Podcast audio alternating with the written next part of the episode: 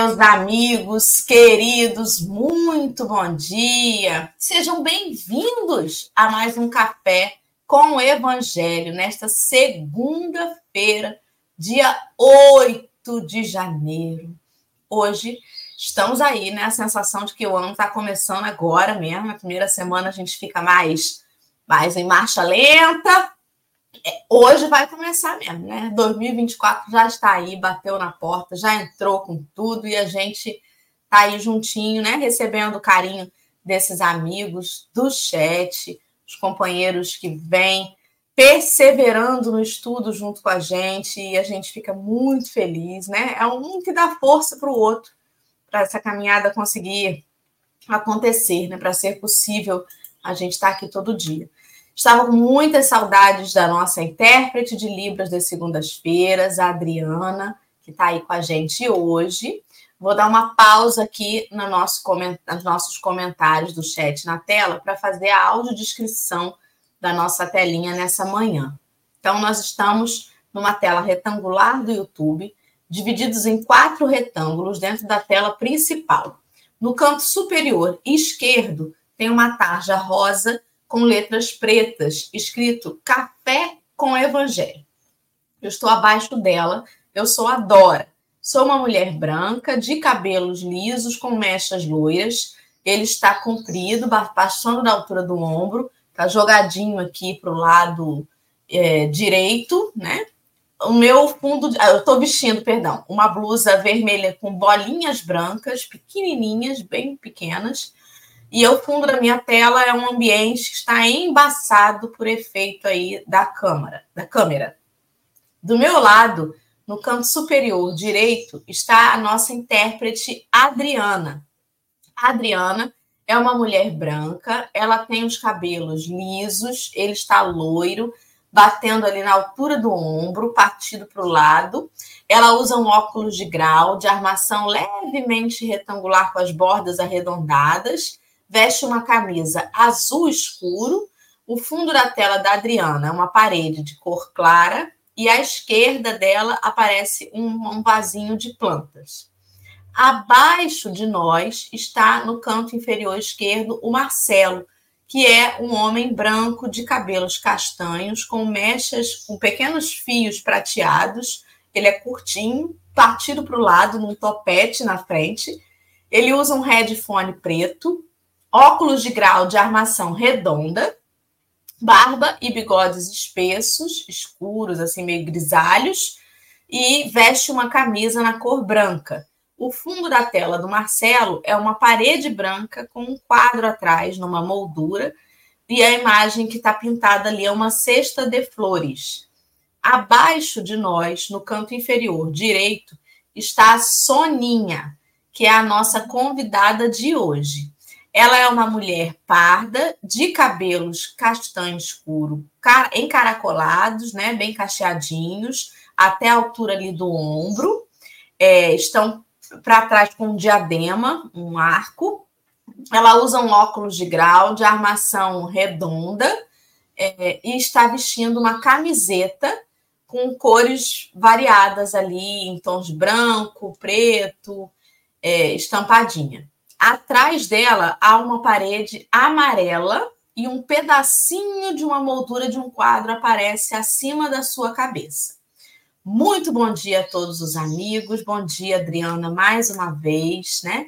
Estava com saudade da Adriana, não só aqui no café, mas agora é, vou voltar a encher a paciência da Adriana no privado, né? Porque agora o ano começa, então eu retomo meus estudos, né? E a Adriana pacientemente tem me aturado aí esses, esses últimos meses e já aviso que vou voltar agora a pentelhar você, amiga.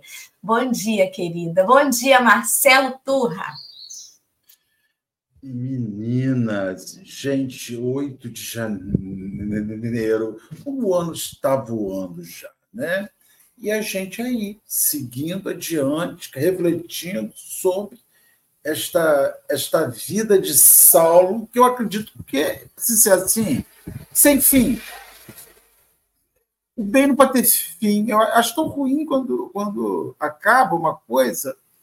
É, tem que ser infindo. Espero que, que só esse livro, Paulo Estevam, siga a gente até nossos últimos dias, estudando ele.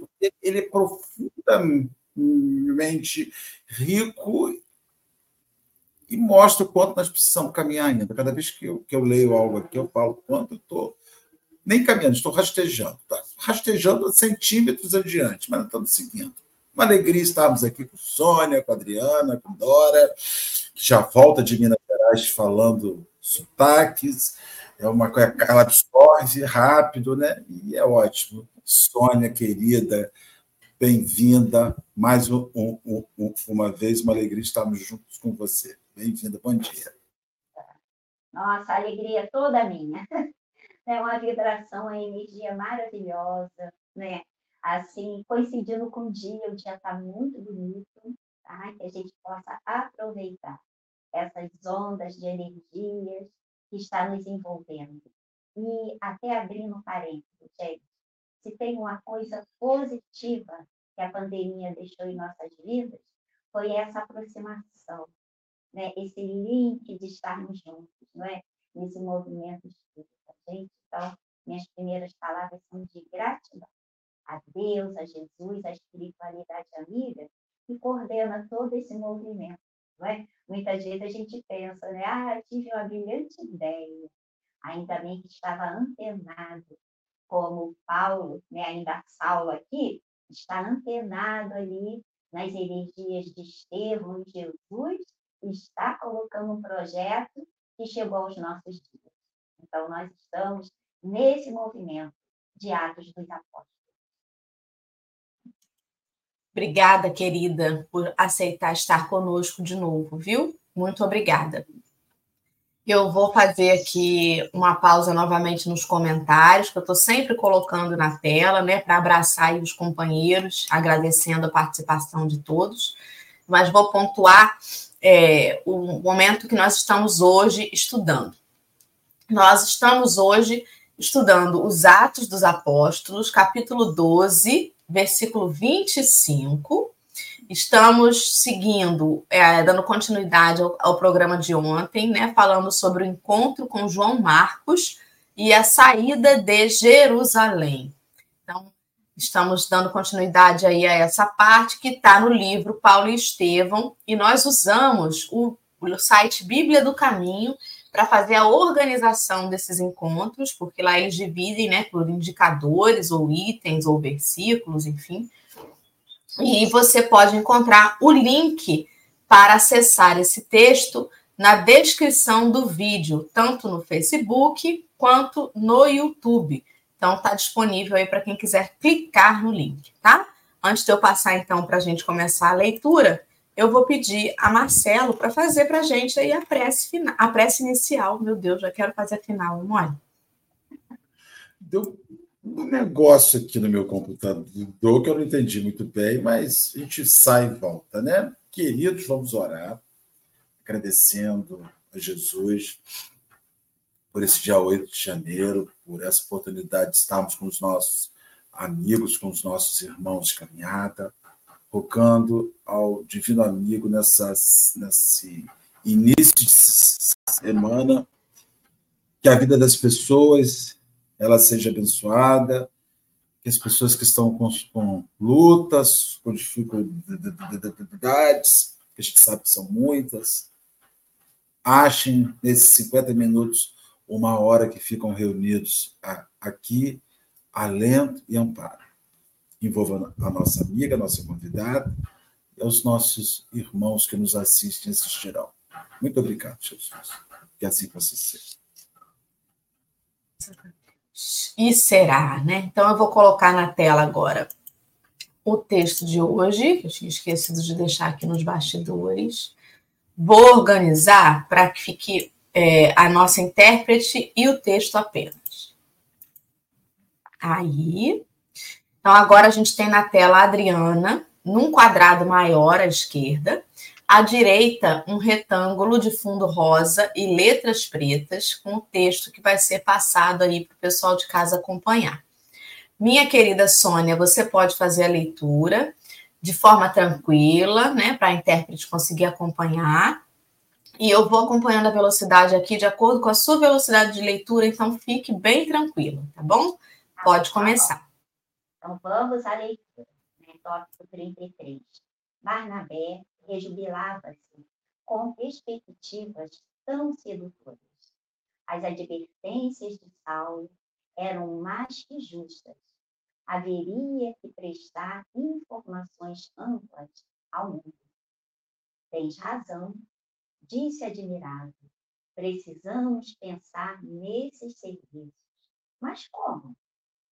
Ora, esclareceu Saulo, é, tentando aplainar as dificuldades.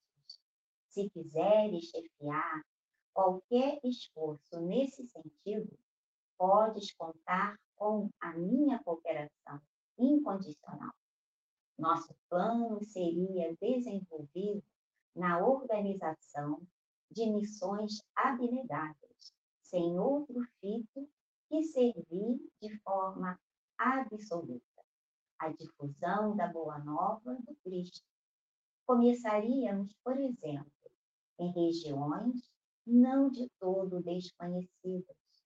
Formaríamos o hábito de ensinar as verdades evangélicas aos mais vários agrupamentos em seguida. Também essa experiência demandaríamos outras zonas levaríamos a lição do mestre a outras gentes.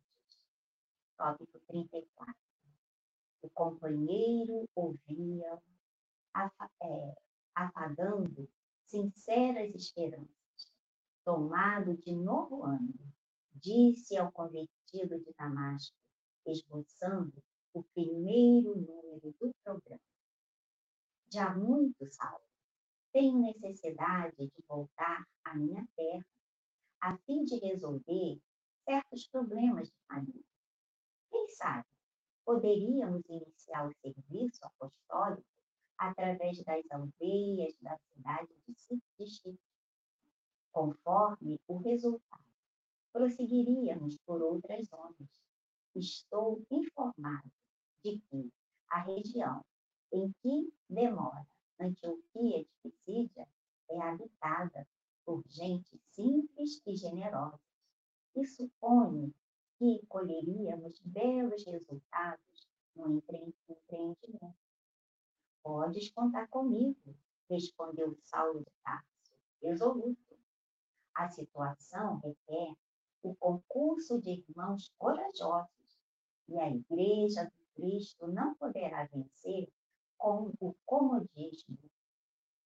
É, comparo o Evangelho a um campo infinito que o Senhor nos deu a cultivar.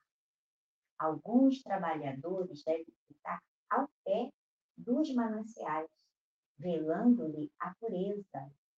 Outros revolvem na terra, em zonas determinadas, mas não há dispensar a cooperação dos que precisam empunhar instrumentos rudes, desfazer cipoais intensos, cortar espinheiros para ensolarar os caminhos.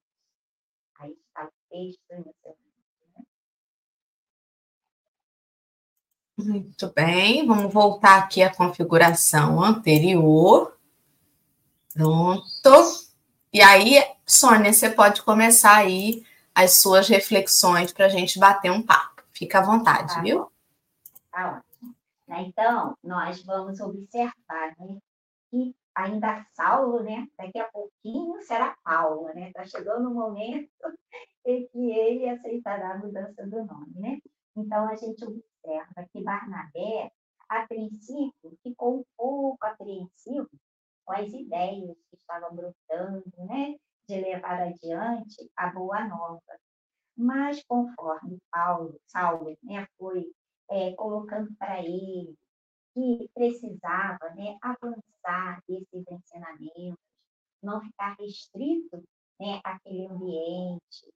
E é interessante quando ele consegue despertar a Barnabé, quando ele, Barnabé diz, né, tens razão, admirável, precisamos pensar nesse serviço, mas como? Aí Saulo esclarece, não é? Se quiseres chefiar qualquer esforço nesse sentido, podes contar com a minha cooperação incondicional. Aí eu achei lindo né, nesse iníciozinho aqui, que a ideia né, surge de Saulo. Então, quando Barnabé desperta, ele vai até incentivar, colocando nas mãos de Barnabé a chefia desse movimento.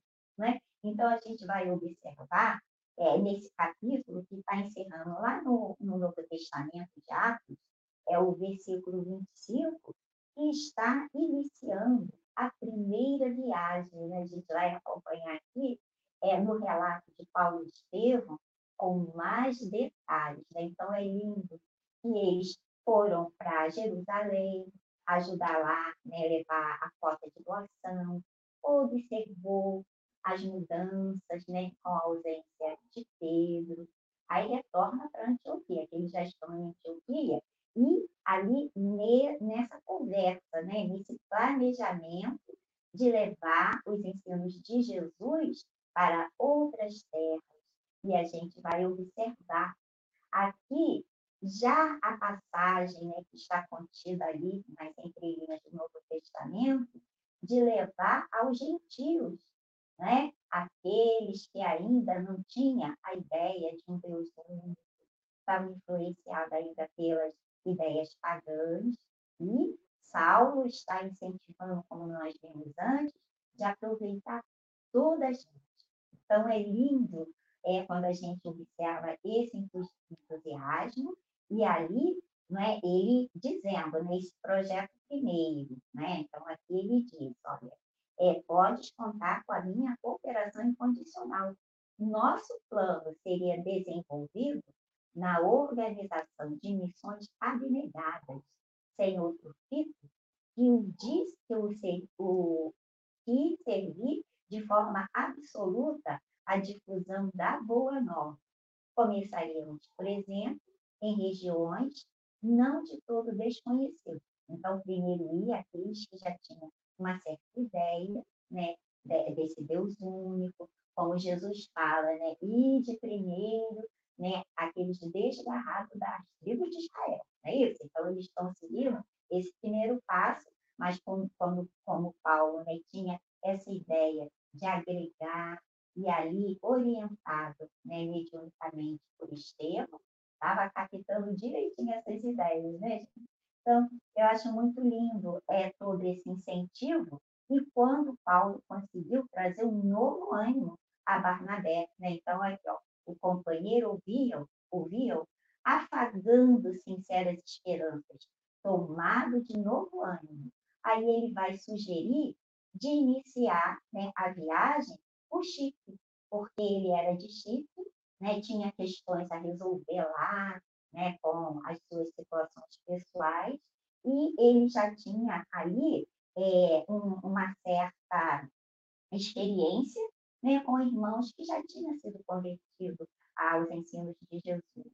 Aí ele vai né, mostrando ali, e uma outra Antioquia da Psídia, né, quando a gente vê o mapinha, aí tem Antioquia, aquela, aquela cidade é, bem desenvolvida, que a gente observa, foi o segundo projeto de Pedro, né, que ele instala a Casa do Caminho em Jope, Jerusalém, e depois em Antioquia. Aí, quando a gente vê o mapa, essa viagem vai começar, né, indo para Chipre, depois vão né, caminhar bastante, chegará nessa Antioquia de Pesquisa.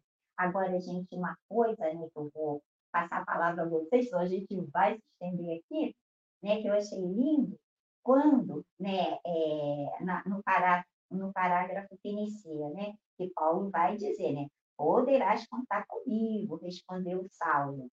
É resoluto, né, então as qualidades de Saulo, né, incentivando. Então, aqueles que estavam de ânimo abatido, né, Saulo impulsionava, né, muito lindo. Aí aqui, ó, a situação requer o concurso de irmãos corajosos, e a Igreja do Cristo não poderá vencer com comodismo. Gente, isso aqui é importante, né? Então, ficarmos acomodados com aquela ideia de menos valia, né? não nos cabe. Vamos ver a parte que nos cabe, né? E esse trechinho que eu destaquei até, e divulguei lá no meu Face, né? Quando Paulo diz, né? Saulo ainda, comparo o Evangelho a um campo infinito que o Senhor nos deu a cultivar. Né? Então, nós somos o quê? Né? Chamados para levar adiante, né? Nós somos o sal da terra, não é? Então, a gente precisa estar aí entendendo a essência dos ensinos de Jesus. Aí ele vai falar né, que alguns trabalhadores devem, devem ficar de pé dos mananciais, velando pela pureza, pela pureza dos ensinos de Jesus. Então, nós precisamos ter cuidado, né? Como temos acompanhado a, a, os comentários, as lições, né? Que o nosso movimento espírita precisa estar muito, é, assim, cuidadoso, né? Porque zelar pela pureza é uma coisa, né? Agora, ficar ali com pensamentos radicais e não dar oportunidade, não aceitar as ideias de renovação, é outra coisa, né, gente?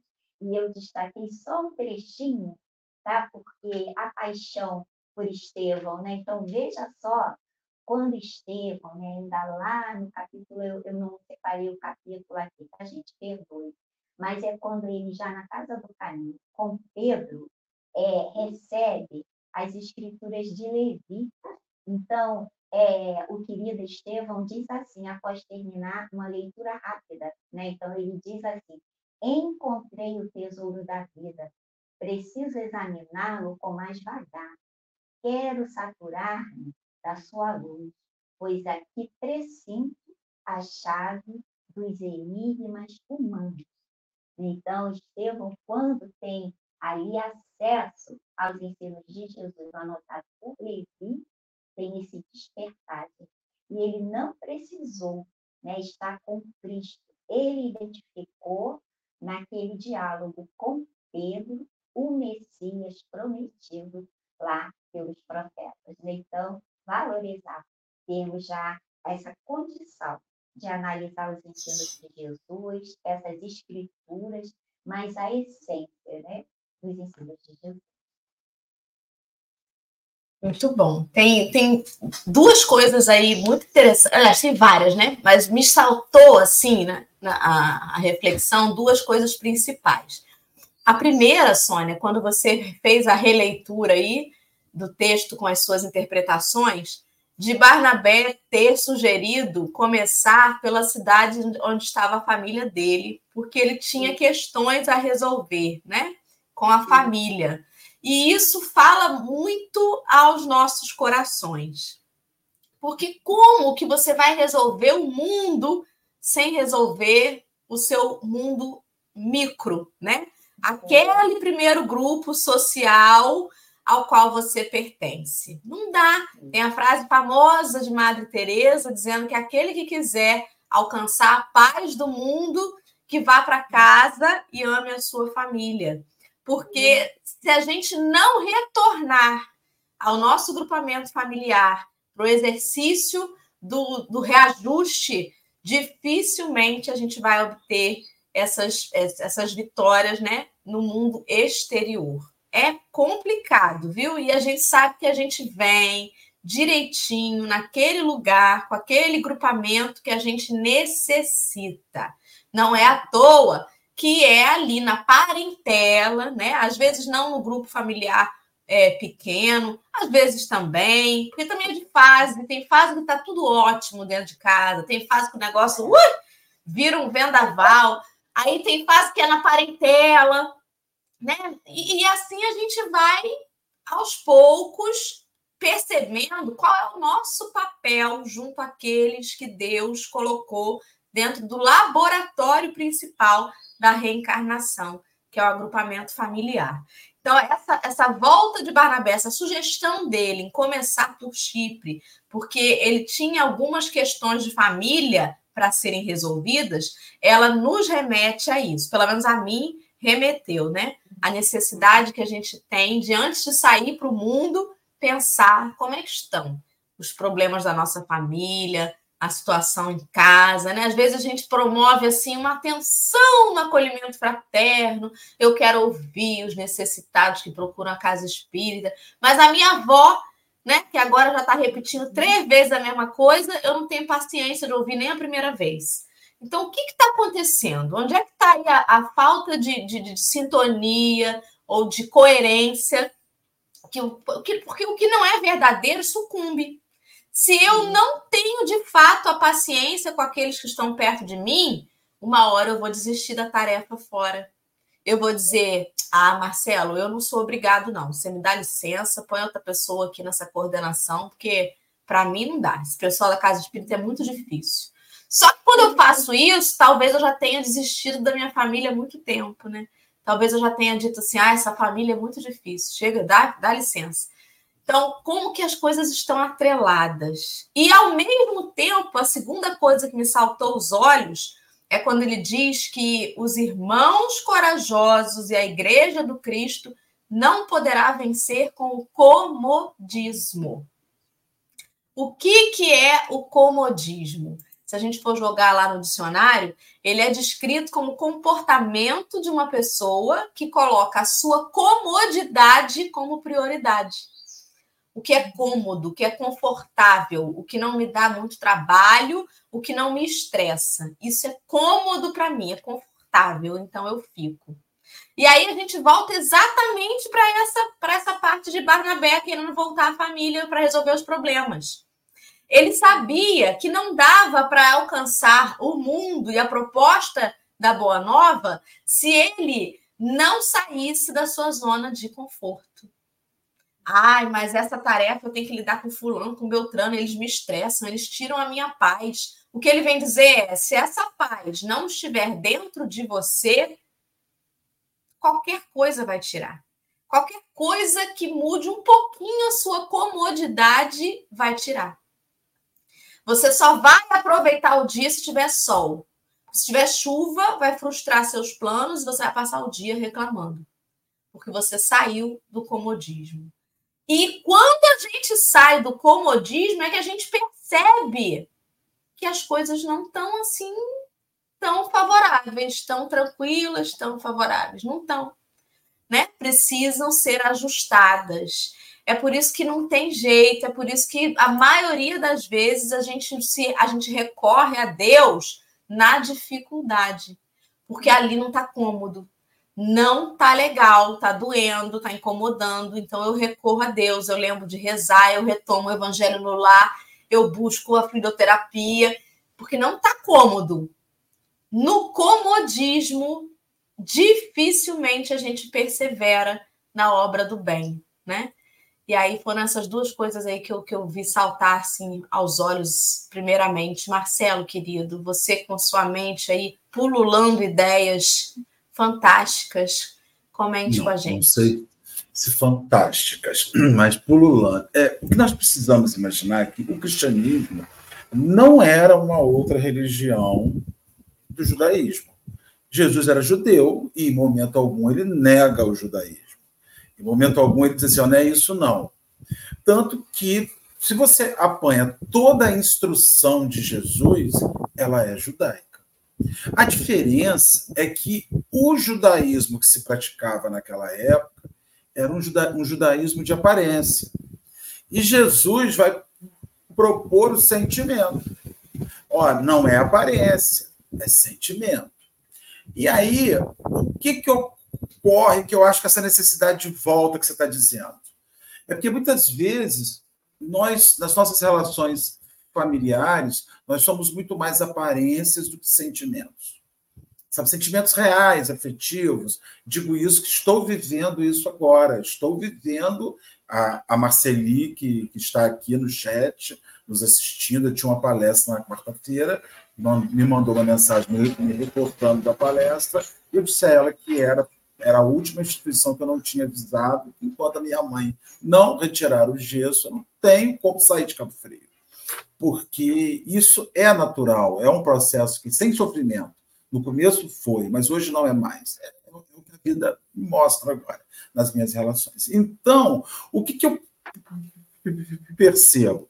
É, a ida de Saulo é para revisar esse judaísmo de aparência para uma ideia de um judeu que propunha sentimento, que propunha o sentimento do perdão, o sentimento do amor, o sentimento que o judaísmo por si abraçava. Mas utilizava-se análises, utilizava-se perfis, utilizava versões muito radicais. Né? O tanto que o judaísmo tinha várias versões. O fariseu, o saduceu, era tudo versões, como a gente vivencia isso hoje. E a ideia é: vamos visitar esses nossos companheiros e propor a eles essa versão de sentimentos. Mas, no fundo, não era mudar a religião. O projeto não era mudar a religião. Né? O projeto não era tirar uma e colocar outra. O projeto é humaniza o que existe aí, diz para essas pessoas que elas têm que se amar. E então vamos seguir adiante e vamos começar pelo primeiro lugar, que é a casa da gente, que a gente tem que revisar esses conceitos. Vamos lá dizer para eles, nós descobrimos um olhar novo, um olhar afetuoso para a verdade que nós vimos estudando há muito tempo. Mas é um olhar novo sobre a mesma verdade. Um Deus único, isso, aquilo, aquilo outro. Por outro lado, o, o, o Dora, Sônia e Adriana, esse texto me chama até com um determinado incômodo, e eu vou pedir minhas amigas que me corrijam, sobre esse elemento de evangelizar a quem não pediu sabe? Evangelizar a lugares. Exemplo, vou ter cuidado com a palavra, que a minha amiga de cima aqui, ela fica nervosa quando eu não tenho cuidado com a palavra. Ela fala para mim assim, você e briga comigo, tá, gente? Me defenda depois. Por exemplo, quando, quando você assiste um documentário sobre tribos indígenas, por exemplo, o que, que você vê ali? O compartilhar do alimento, o compartilhar do, do cuidado, o compartilhar do auxílio ao enfermo, o, o compartilhar os indígenas, né, os, os, povos originários, que é a terminologia que se usa hoje, são pessoas que aprenderam a sobreviver compartilhando. Eles compartilham o que eles pegam para um, todos comem. O que eles. É, uma mulher cuida dos filhos das outras que estão trabalhando. Então, veja, existe um ato de amor expresso naquelas relações. Não, até onde se sabe, não há abuso sexual, não há estupro, não há violência, não há assassinato. Assim, há uma convivência fraterna cristã nos propósitos, ainda que isso não tenha um evangelho envolvido no meio, um evangelho escrito, mas tem um evangelho íntimo, de sentimentos. Está entendendo, Sônia? O que eu estou te uhum. dizendo? Então, assim, aí quando você sai de Cabo Frio, dizendo assim, ó, eu vou lá naquelas pessoas que vivem bem, que se respeitam, que se querem bem, que lá ninguém morre de fome, que fazem os seus louvores, que fazem suas relações com o divino, que as crianças crescem saudáveis, que as pessoas são felizes, onde não há dependência química, onde não há vício, onde, onde as pessoas entendem o respeito ao próximo. E eu entro ali achando que eu tenho algo importante para levar. E o que nós vemos hoje? Todas as comunidades de povos originários brasileiros, indígenas, o que está vicejando lá, o que está se explodindo é alcoolismo. São todas as nossas coisas erradas. Então eu fico pensando assim, nós temos que falar primeiro para aqueles que querem ouvir. E a primeira maneira de falar é revisar aquilo que está perto de nós. E aí Sônia vai e faz um, comentário muito importante que talvez, Sônia, nós tenhamos que fazer a nossa viagem de Saulo para dentro das casas espíritas de novo. Entendeu? Você fez esse comentário sobre a casa espírita. Né? Não é pegar a mensagem e levar. Ah, vou levar o espiritismo lá para o Xingu. Eles estão bem. As sociedades estão bem. Enquanto o homem branco não chegou lá com seus vícios, eles estavam bem, todos comiam, todos viviam, todos ninguém morria de gripe. Quem morre de gripe é o branco. Ninguém morria de fome. Se você tirar o garimpo, tirar a sujeira daquelas águas, não tem miséria, não tem fome. A civilidade pode não haver ciência e tecnologia, mas civilidade é uma coisa diferente. Civilidade é uma coisa diferente. A gente acha que civilidade é celular. Civilidade é viver, é viver em uma sociedade que vive bem. Né? E, então, assim, você vê que eles, eles estão saindo para falar os seus. De fato, eles não estão saindo para falar os outros. Veja, é isso é uma coisa que me chama muito a atenção. Eles estão indo falar com as comunidades deles e dizer para as comunidades deles que há uma proposta que precisa ser observada. Então, eles vão falar às pessoas deles, eles vão fazer proposições às pessoas deles. Eles não estão saindo para evangelizar o planeta. A primeira coisa que eles vão fazer é vamos falar aos nossos. Vamos para Chipre? Vamos para casa? Vamos falar com os meus? E eu acho muito interessante, porque quando se pensa em evangelismo, aí vem o que você falou em cima, Dora. Quando se pensa em evangelismo, é pegar um barco e atravessar o oceano e evangelizar os aculturados da nossa civilização. Mas quando se pensa em evangelismo, é volta para casa. Fala dentro de casa. Fala dentro da sua casa espírita. Saulo estava voltando para casa. Ele estava indo falar às, às comunidades que tinham um pensamento que ele conhecia muito bem enquanto um judeu. Ele conhecia muito bem enquanto um judeu, ele não era leigo. Por isso que ele entendia as lutas que iria ter. Porque ele conhecia para onde ele ia. E ele ia propor algo novo. Então, assim, ele não está partindo rumo ao desconhecido. Por isso, tanto nervoso. As partes iniciais né, desses textos, Dora, há tanto nervosismo, há tanto como é que vai ser. Por que, que eles estão assim? Porque ele sabia para onde ele ia. Sabia que ele ia, ele ia encontrar Saulos por lá. Ele ia encontrar pessoas que não aceitaria, né? E, e aí, só para finalizar meu raciocínio, fico muito assim preocupado quando eu vejo essas levadas de, de evangelismo, é porque antes de se levar ao evangelismo, parece que se faz como se fez com os indígenas, com os povos originários do Brasil.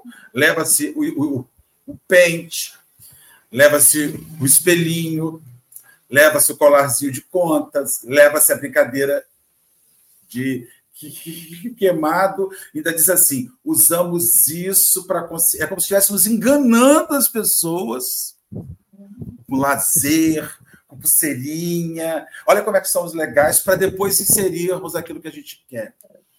Né? E Jesus não fazia isso, Dora. Ele não engambelava ninguém. Tem queimado hoje aqui com o grupo para chamar pessoas para depois aplicar o golpe. Não tinha. O Cristo não engambelava ninguém, ô, ô, Sônia. O Cristo dizia: vamos jogar amarelinha? Vamos levar umas camisetas bonitas, umas pulseirinhas para eles. A gente vai chegar com as pulseirinhas lá e vai enganar eles. E depois a gente pá com o evangelho. Tinha não. Não tinha engambelamento. Você já chegava ali a vera. E a gente vê essa sociedade hoje engambelando. É joguinho, é camisetinha. É, vamos agradar eles primeiros para eles verem o quanto nós somos amigos, depois a gente aplica. Né? Não tinha isso com Cristo. Não tinha, ele não perdia esse tempo. Porque ele sabia que o negócio era bom. Se é bom, não precisa de floreio. Então eu fico, eu fico vendo esse projeto de, de, de evangelização é vamos para casa primeiro. Em casa a gente começa. Em casa a gente corrige o que de errado. E eu acho isso fabuloso. Vocês são muito inteligentes. Se ficar por último, tá? A gente está ouvindo as pessoas e juntando os caquinhos.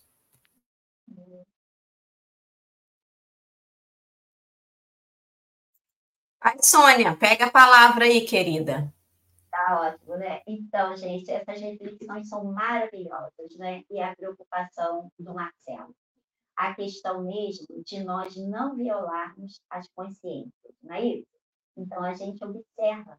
Até quando estudamos lá a lei de progresso, acho muito interessante que tem um tópico que fala da civilização, não é isso? Então, a civilização faz parte do progresso, mas nós vamos observar que muitas vezes, como o Marcelo né, colocou, as pessoas mais simples, os povos mais simples, já estão ali cumprindo a lei de Deus, têm esse sentimento fraternal, não é? Age com assim naturalidade. Então Jesus veio nos ensinar, não é, que Deus é pai de todos nós. Aquelas criaturas mais fragilizadas precisam ter da atenção, do cuidado daqueles que tem uma experiência, que tem um cuidado a mais. Então, a gente observa na postura de Saulo né, essa aquisição de valores morais, porque ele já tinha o quê? O conhecimento até dessas leis né, judaicas, Moisés, aquilo tudo, e ele era muito radical né, em manter aquela pureza. Então, ele não trabalhou a humildade, o sentimento fraternal, que é isso que impactou ele, né? Quando a gente vai lendo esse, essa obra maravilhosa, como o Marcelo falou no início, né? Paulo Estevam, gente, deve fazer parte, como vulgarmente a gente diz, o livro da nossa cabeceira.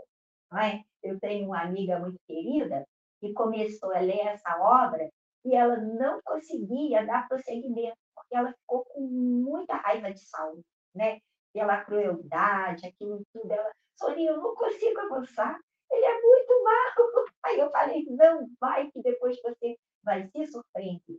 Porque são características nossas, o orgulho. O orgulho e a vaidade faz com que nós, é, nós desenvolvamos uma cegueira espiritual.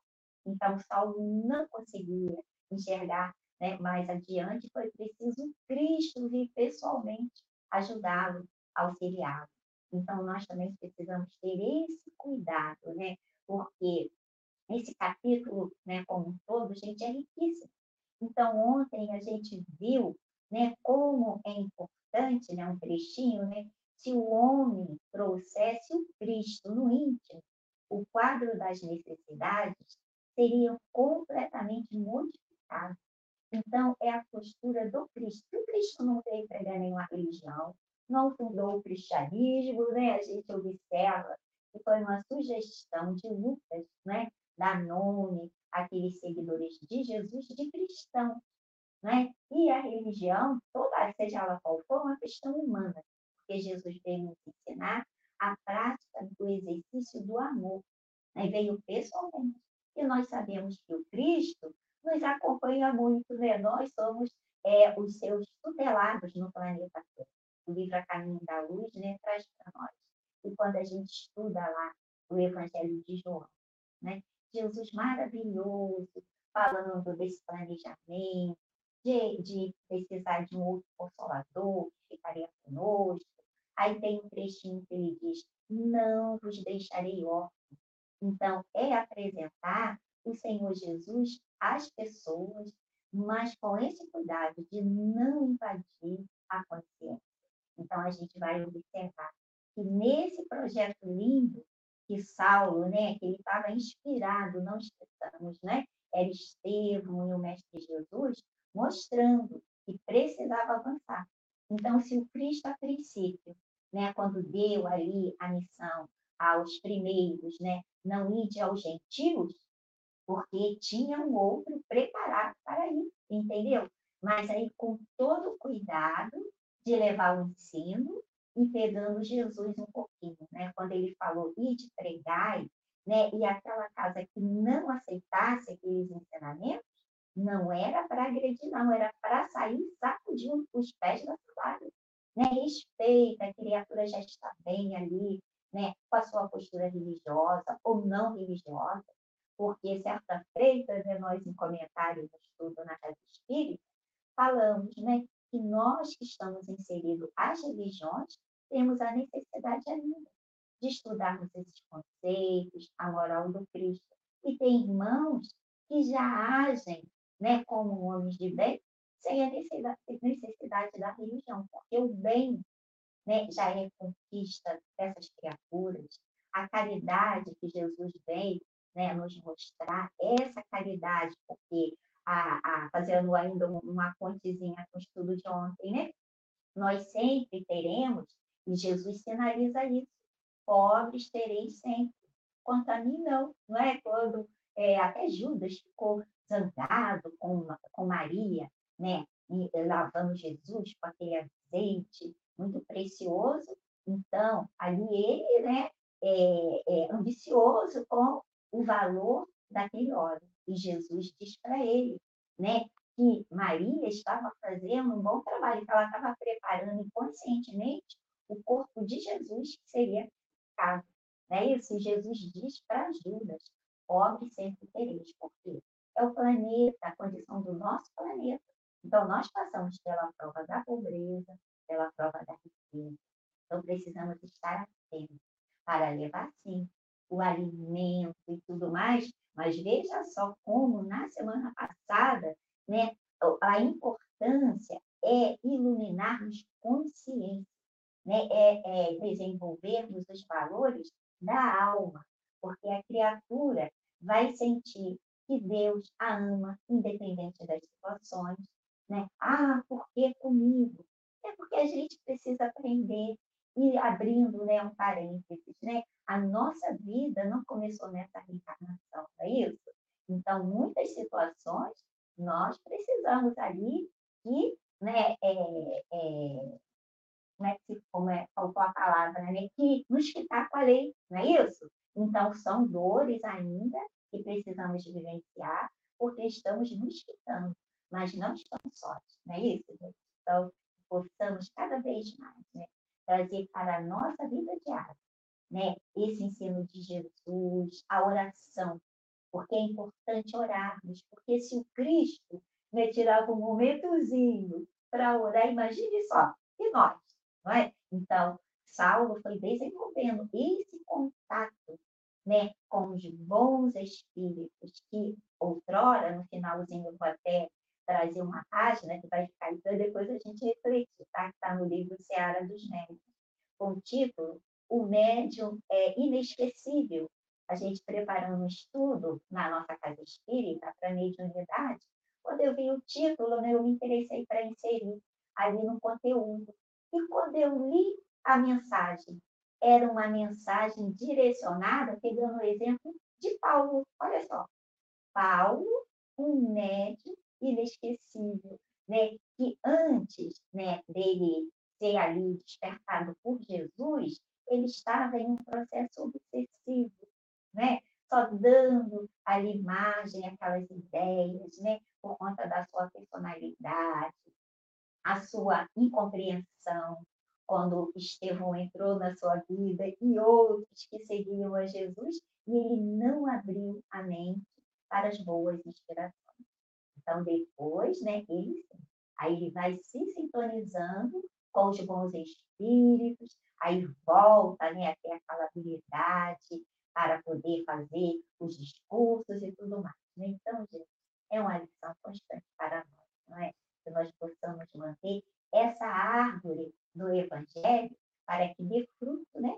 Essa ideia aqui que vai encerrando o nosso, o nosso conteúdo de hoje, me reportou aquela questão que está no Evangelho, né? É, nem todos que dizem Senhor, Senhor, entrará no reino dos céus, não é? Só aquele que faz a vontade do Pai. E mais a seguir a gente vai observar, né? Uma boa árvore dá bons frutos. E qual é os frutos da árvore do Evangelho? Né, que tem que dar. E nós somos o quê? Esses trabalhadores. Nós somos os cristãos. Nós somos identificados como os trabalhadores da última hora. Então, ide e pregar, mas com cuidado, né, Marcelo? De não estar invadindo aquela natureza que já está sendo conduzida e a gente observa, né, até pegando esse, esse exemplo que você dá dos nossos irmãos indígenas, né, eles mesmos, com a tecnologia, os jovens estão saindo dos seus ambientes, estão estudando e levando informações, não é isso? Então, para que a gente siga né, usufruindo do bem-estar compatível com esse progresso já realizado, mas sem jamais nos afastar da nossa essência espiritual, porque isso é importante. Muito bom, Soninha, uma delícia te ouvir, né? Só fechando aí os pensamentos em relação a essa leitura de hoje, quando ele diz que compara ali o evangelho a um campo infinito, né, que o Senhor deu a cultivar, ele vem dizer que cada trabalhador tem o seu papel nesse campo. E a gente a gente às vezes se preocupa muito com o papel que o outro está desempenhando. E a gente tem que se perguntar qual é o papel que eu desempenho nesse campo. Se eu estou nesse campo de forma cômoda, na sombra do abacateiro, apenas olhando os outros trabalharem, ou se eu estou saindo do comodismo, né, para desempenhar o papel que me cabe. E para isso eu preciso me conhecer. Talvez eu não seja aquele que vai arregaçar, arregaçar a manga e fazer um bom trabalho de, de arar a terra para expandir o campo. Talvez eu não, não tenha esse perfil. Talvez o meu perfil seja de tomar conta, igual um espantalho, né? De ficar ali tomando conta da plantação. Não sei, talvez, enfim, tem tantos trabalhos, mas para a gente saber onde é que a gente se encaixa, é imprescindível esse retorno que Barnabé propôs ali a Chipre. Se eu não volto para casa, essa casa interior, que até Kátia Maria colocou aí no chat, né? Ela fez essa analogia de voltar para casa é voltar para dentro de si, para perceber que qual é o meu papel nessa seara aí, nesse campo. E aí fiquei pensando nisso, né? No, do quanto que, que existem muitas oportunidades. Tem oportunidade para tudo que é perfil de, de gente, de tipo de, de gosto, de habilidade, enfim. E eu preciso saber qual é o meu. E aí que acabou. Minhas considerações finais já foram essas. Marcelo, querido, por favor, faça as suas para a gente devolver a Soninha aí para a prece. É, acho que é isso mesmo, Dora. É, qual é a minha função, não é qual é a função do outro, né? Nós passamos muitas horas da nossa vida determinando os, os papéis alheios. Né?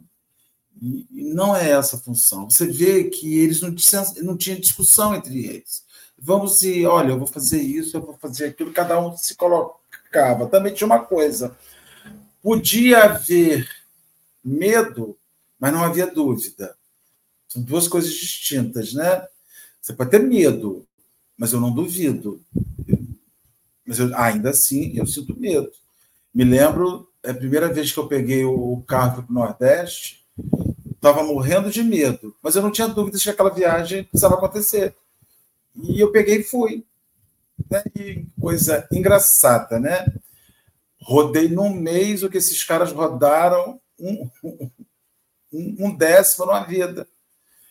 E eles fizeram nesse um décimo do que eles, que eles viveram, né? que eu não fiz nada. Então, assim, eu acho importantíssimo isso. Eles tinham medo, eles tinham receio, mas eles não tinham dúvida que precisava ser feito.